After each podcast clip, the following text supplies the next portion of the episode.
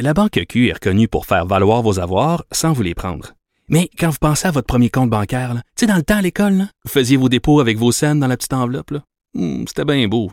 Mais avec le temps, à ce compte-là vous a coûté des milliers de dollars en frais, puis vous ne faites pas une scène d'intérêt. Avec la Banque Q, vous obtenez des intérêts élevés et aucun frais sur vos services bancaires courants. Autrement dit, ça fait pas mal plus de scènes dans votre enveloppe, ça. Banque Q. Faites valoir vos avoirs. Visitez banqueq.ca pour en savoir plus. Geneviève Peterson, la déesse de l'information. Vous écoutez Geneviève Peterson. Cube Radio. On est avec le docteur Luciano, vétérinaire, fondatrice du magazine Web Flair et compagnie. Salut Lucie. Salut Geneviève. Écoute, on va se parler euh, de la mode des chiens du nord du Québec. Il faut avoir un compte sur les médias sociaux pour constater que les refuges qui prennent des chiens dans ce coin-là sont nombreux. Là. Un, un populaire, c'est chiens nordiques. Puis euh, moi, je suis super pour ça, là, l'adoption des chiens dans des refuges. Puis ces refuges-là travaillent euh, très bien, mais il y a quand même des petites choses à surveiller quand on adopte un chien qui vient du nord du Québec. Oui, c'est vrai. C'est vrai que ces refuges-là, euh, il y a des gens qui travaillent très fort avec beaucoup de cœur pour réduire la surpopulation dans ces endroits-là. Et la meilleure façon de les soutenir, c'est de faire des adoptions responsables. Parce que c'est certain que si on importe un chien du Nord, puis qui transmet la rage à un enfant, par exemple, euh, à Montréal, euh, ça fera pas bonne presse à ces adoptions-là. On va nuire à cette famille-là, à l'enfant et à toutes les autres chiens. OK? Donc, on le sait que la rage, elle est endémique dans ces régions-là. On se comporte de façon prudente pour éviter justement cette transmission-là.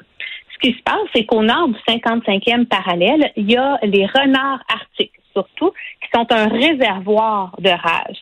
Et euh, ces renards-là peuvent transmettre la rage à tous les mammifères, y Mhm. compris les humains, y compris les chiens. Et la rage, elle se transmet par morsure, ça tout le monde le sait, Oui. mais elle se transmet aussi en mangeant une carcasse hein, d'un animal atteint de rage qui est mort, même si cette carcasse-là est gelée. La rage, elle n'est pas détruite par euh, le fait que la carcasse soit gelée. Puis, elle se transmet aussi mm, euh, par la salive, mais par exemple, un contact avec une muqueuse.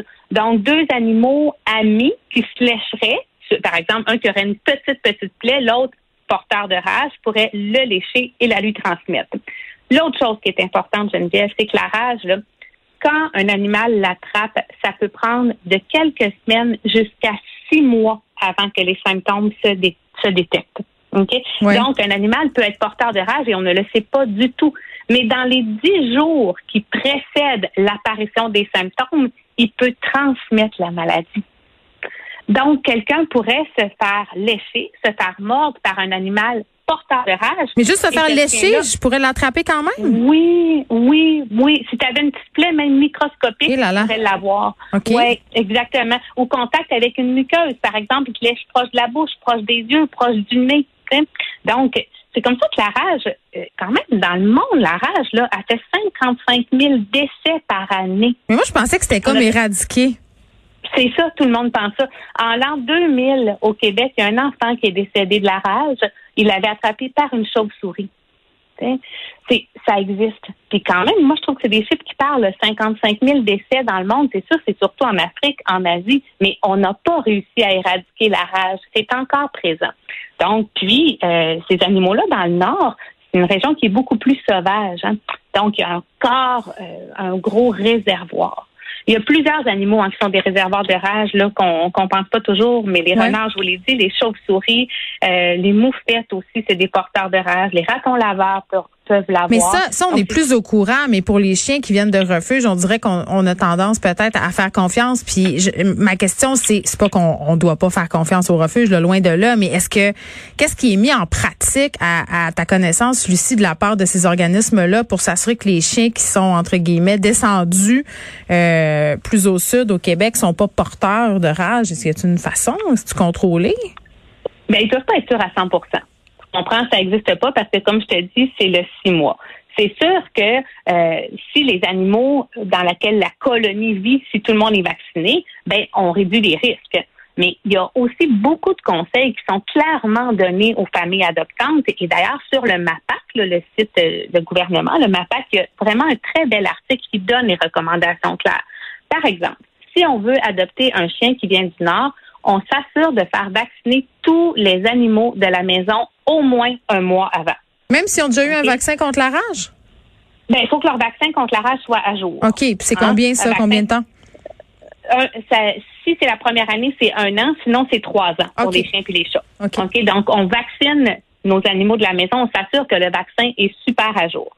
Après ça, notre chien qu'on vient d'adopter, pendant six mois, on considère qu'on ne le sait pas s'il est porteur de rage ou pas.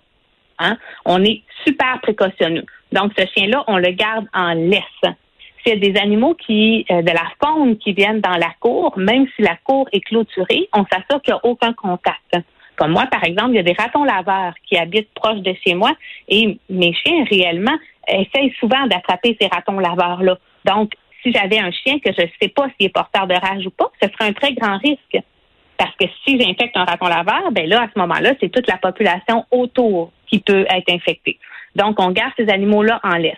On le dit aux vétérinaires que notre animal vient du Nord. Nous, on va prendre des précautions spéciales. Si l'animal démontre n'importe quel symptôme un peu bizarre, hein, un changement de comportement, il a l'air plus faible, une paralysie, ça c'est plus typique. Euh, la- on- on- tout le monde connaît le fait de baver, là, les Ouais, animaux qui ont la ben, rage. Ça, c'est l'image qu'on s'en fait, mais quand tu me parles d'un changement de comportement comme être un peu plus amorphe, ça peut être attribuable à tellement d'autres affaires en même temps. Exactement. C'est pour ça que si on a un animal qui vient de la rage, euh, qui vient de la rage, Qui vient du Nord. un animal qui vient du Nord, on est attentif à ces symptômes-là qui, au début, sont complètement atypiques. Parce que la rage, elle n'a pas un signe typique, c'est qu'elle elle attaque le système neurologique. C'est pour ça qu'à la fin, les animaux bavent parce qu'ils sont plus capables d'avaler. Les, nerfs qui permettent la déglutition ne fonctionnent plus. C'est comme ça qu'ils bavent. Euh, si on a un animal qui vient du Nord, qui démontre des signes même mineurs, comme je vous dis, un changement de comportement, vola- vocalisations inhabituelles, euh, justement s'il mord quelqu'un réellement, tout de suite, là, on va chez le vétérinaire, on explique ces choses-là.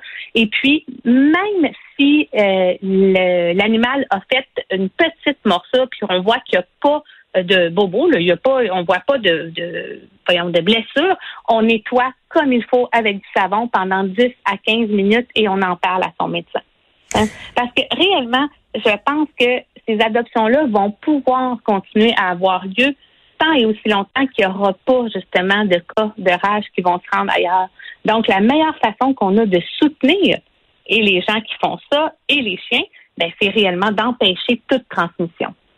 Puis si euh, si j'adopte un chien du Nord puis que je l'amène chez vous, comme tu me disais tantôt, tu sais, toi, t'as- t'as-tu un moyen de le savoir? C'est une prise de Non, sang? il n'y a pas de moyen. Non, il n'y a pas de moyen de le savoir. Mais là, ça fait peur, ça donne pas envie d'a- d'adopter des animaux qui viennent du nord du Québec. Pour vrai, c'est possible Ben de le faire en toute sécurité?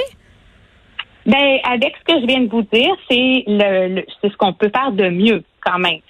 Aussi, ces organismes-là, ils font des examens. Tu comprends, par exemple, si tu adoptes euh, un animal qui a vécu dans un environnement un peu plus protégé, que les parents sont connus, étaient eux-mêmes vaccinés, que l'animal n'était pas errant, il y a beaucoup moins de risques. hein. Ça dépend du mode de vie qu'il y a eu avant. Mais on est plus prudent que moins. Il n'y a pas eu, je pense qu'au total, depuis que ces adoptions-là ont eu lieu, il y a eu quatre chiens qui ont été découverts avec la rage, qui avaient été adoptés euh, ou dans la région de Montréal ou dans New York. C'est pas beaucoup là sur le nombre d'adoptions qui sont réussies avec ça. Fait qu'il faut pas le voir comme my God, tous les chiens qui viennent de là sont porteurs de rage. C'est complètement faux. Moi, j'en ai là des clients qui ont adopté des chiens qui viennent du Nord, puis ces chiens-là vont bien. Euh, puis j'ai même des, des clients qui ont adopté des chiens qui viennent du Nord, puis c'est euh, des gens qui travaillent dans le domaine de la santé, puis qui retournent là-bas, puis qui ramènent l'animal ici avec eux, puis ils font très attention, ils prennent toutes les précautions. faut pas démoniser cette adoption-là, mais il faut quand même être extrêmement prudent, parce que la rage, c'est une zoonose, c'est une maladie qui se transmet de l'humain à l'animal ou de l'animal à l'humain, et malheureusement, une fois que les symptômes sont là, il n'y en a pas de traitement Ben oui, ni pour puis- l'humain, ni pour l'animal. Ben, c'est ça, parce que je veux pas être alarmiste, là, mais quelqu'un pogne ça, il décède. Là. Oui, oui. Une fois que les symptômes sont là, euh, c'est- c'est un décès assuré dans les 10 jours. Oui. On dirait un film de Oui. zombies. C'est vraiment pas le fun. Non, c'est ça. Ben là, je veux pas être trop à l'avenir. Ben là, oui, c'est ça, là. super attention. Tu sais. Moi, je veux dire, je trouve qu'il y a des gens admirables qui travaillent. Sur le Nordique, c'est beau. Tu sais, c'est- il y a des gens admirables qui Ben, travaillent. ils doivent fort être au courant aussi de ces problématiques-là, puis faire tout Ah, en leur possible oui. pour éviter tout ça. Là. Ça, c'est Ben oui, c'est mais il y a clair. plein là. de vétérinaires qui travaillent là-dedans, puis tout, là. Je veux dire, c'est des, il y a, il y a moyen d'être responsable à travers tout ça, là. C'est pas, euh, c'est pas fait à la va comme je te pousse. Ça n'empêche que la rage, c'est six mois avant qu'on soit certain qu'un animal est porteur ou non. Fait que ces six premiers mois-là, on doit faire super attention. Bon, ben en tout cas, je sais pas comment comment ne pas être alarmiste. J'écoute ça puis ça fait peur. Euh, puis en tout cas, de- voyant la popularité aussi des chiens nordiques euh, en ce moment, puis si je regarde les listes d'attente que ces refuges là ont là, tu regardes sur leur page Facebook, c'est Lucie, c'est pour vrai, c'est la folie là, c'est 6 7 000 commentaires pour une publication. Je sais même pas comment ce monde-là fait pour choisir les familles pour les chiots. Sérieusement, tellement il y a de la demande en ce moment.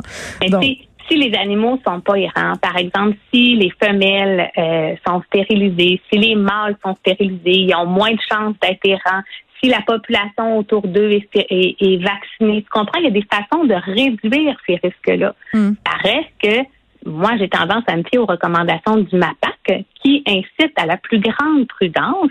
Et puis, vraiment, je suis persuadée que ces adoptions-là vont pouvoir continuer puis avoir bonne presse tant aussi longtemps qu'il n'arrivera rien de fâcheux. mais c'est ça, puis il faut rester vigilant. Je pense que c'est ça qu'il faut dire aujourd'hui là. C'est la meilleure façon qu'on a de soutenir cette adoption-là, c'est d'éviter qu'il y ait des problèmes. Bon, alors restons vigilants et surveillons euh, les symptômes. Tout ce qui est pas normal, même les plus petites affaires, vaut mieux consulter son vétérinaire. Docteur Luceno, merci beaucoup. Ça fait plaisir. Bye bye, Geneviève. Au revoir.